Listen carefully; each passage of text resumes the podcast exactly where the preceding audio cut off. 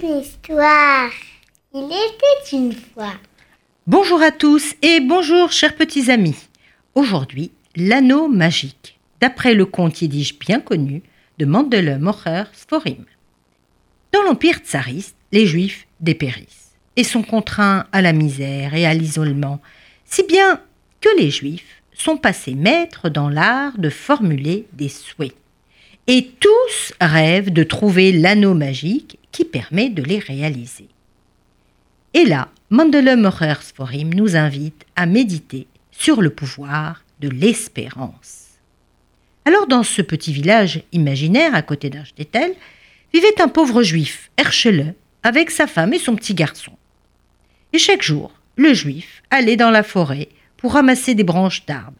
Il les portait en ville pour les vendre, et l'argent qu'il gagnait eh ben, suffisait tout juste à se nourrir, avoir une petite cacha, une soupe d'orge, pour sa femme et son fils, et ainsi ben, ils en vivaient. Et une fois, quand le juif alla dans la forêt pour ramasser les branches, fatigué, il s'assoupit au pied d'un arbre. Et là, il se mit à rêver. Et dans son rêve, une personne inconnue lui apparut et lui murmura Va de l'autre côté de la forêt. Va. Aujourd'hui n'est pas un jour comme les autres. Et là, tu trouveras une chèvre. La chèvre portera à son sabot un anneau doré. Prends l'anneau, mais n'en parle pas à ta femme. Et très important, j'oubliais. Ne traverse pas de l'eau avec cet anneau. C'est un anneau magique. Il est très précieux et surtout, évidemment, tu ne dois pas le perdre. Tu comprends, grâce à lui, tu pourras avoir tout ce que tu désires dans le monde. Il suffit de le mettre à ton doigt et de dire Anneau, anneau, je veux ceci, je veux cela, et tout ce que tu désires, même si tu désires la lune, eh bien, tu l'auras aussitôt. Herschele se, réveilla tout à coup, comme ça, au beau milieu de son rêve, en se disant Mais qu'est-ce qui se passe? Il se sentit troublé. Il dormait, il ne dormait pas, et il avait besoin de réfléchir. Il débattit avec lui-même pour savoir s'il devait aller du côté de la forêt que la voix lui avait indiqué. Ou pas. Mais que faire? Un rêve? Un sortilège? Ou alors enfin l'espoir? L'espoir de jours heureux? Enfin heureux? Qu'est-ce que j'ai à perdre après tout? Si je n'y vais pas, je resterai toujours avec ce remords. Peut-être que c'est un signe envoyé, enfin, de notre libération. Il décida de s'y rendre. Quand il eut fait une partie de chemin, et il rencontra en effet une chèvre. Et cette chèvre avait un anneau doré au pied.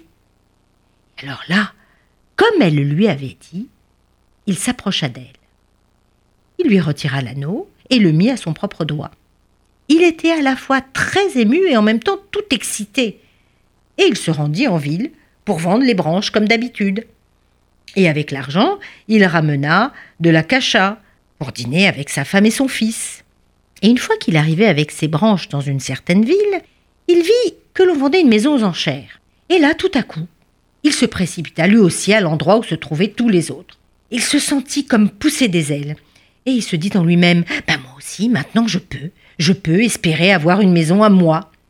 Au milieu des gens, il entendit quelqu'un demander à voix haute Qui voudrait payer dix mille roubles pour cette maison? Le voilà, le voilà Herschele qui crie quinze mille. Il y eut une grande agitation parmi tous les gens, un grand bruit. Mais un homme si pauvre bah, D'où a-t-il pris tout cet argent? Comment peut-il avoir autant d'argent? Alors aussitôt, on l'encercla, on l'arrêta, et on lui dit d'un ton menaçant Si tu n'apportes pas l'argent dans un délai de trois jours, tu iras en prison, méfie-toi, ne fais pas n'importe quoi. Et Archelet se tut. Et en quittant cette vente aux enchères, il alla dans un coin et se mit à parler à l'anneau. Je veux de toi la somme d'argent que j'ai promise pour la maison. Et en un moment, il vit devant lui un paquet d'argent. Il fut un moment tremblant, à peine avait-il prononcé ces paroles, qu'il se sentit à la fois soulagé et tout excité. Avec l'argent, il alla chez l'huissier, l'huissier de la vente aux enchères, et il le lui remit.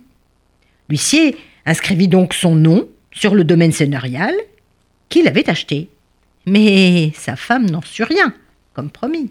Et il continua à ramasser des branches pour acheter de la cacha à sa femme et son fils. Alors, avec cet anneau magique, il n'a rien dit. Il a acheté en silence cette belle maison.